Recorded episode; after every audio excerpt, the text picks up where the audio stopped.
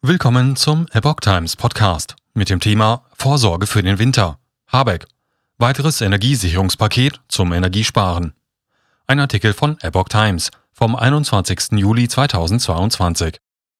Zwar fließt wieder Gas aus Russland, doch Wirtschaftsminister Habeck verschärft die Vorsorge für den Winter. Dazu gehören strengere Vorschriften für den Füllstand der Gasspeicher.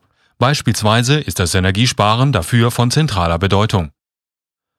Bundeswirtschaftsminister Robert Habeck hat ein weiteres Paket zur Energiesicherung angekündigt. Dazu gehören schärfere Vorgaben zur Befüllung der Gasspeicher und eine Aktivierung der Braunkohlereserve. Das sagte Habeck am Donnerstag in Berlin. Weiter geht es um Energiesparmaßnahmen im öffentlichen Gebäuden und einen verbindlichen Heizungscheck. Vorgesehen sind auch Maßnahmen, um in Wohnungen beim Heizen Gas zu sparen. Die Vorsorge für den Winter müsse verstärkt werden, sagte Habeck. Wir brauchen einen langen Atem.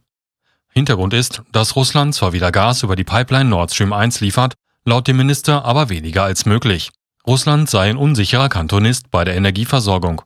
Die Füllstände der Speicher sollen laut Habeck am 1. September zu 75 Prozent gefüllt sein. Zum 1. Oktober statt wie bisher zu 80 Prozent, dann zu 85 Prozent und zum 1. November statt wie bisher 90 Prozent zu 95 Prozent. Auch Braunkohle soll reaktiviert werden. Zum 1. Oktober solle die Braunkohlereserve aktiviert werden.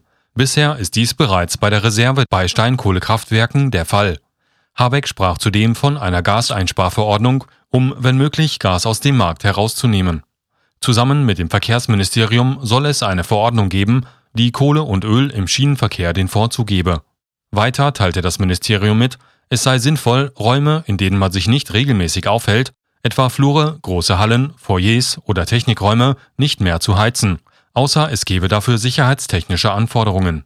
Für öffentliche Einrichtungen und Bürogebäude solle das in Verordnungen geregelt werden. Zudem solle mit den Sozialpartnern über weitere Einsparmöglichkeiten im Arbeits- und Betriebsbereich geredet werden. Energiesparen in Wohnungen. Auch in Wohngebäuden soll mehr Energie gespart werden. Mieterinnen und Mieter sollen ferner mehr Spielraum bekommen, Energie einzusparen. Derzeit gäbe es teils vertragliche Verpflichtungen, eine Mindesttemperatur in gemieteten Räumen aufrechtzuerhalten, so das Ministerium. Das heißt, wenn diese Mieterinnen und Mieter weniger heizen wollen, verstoßen sie gegen ihre Mietverträge.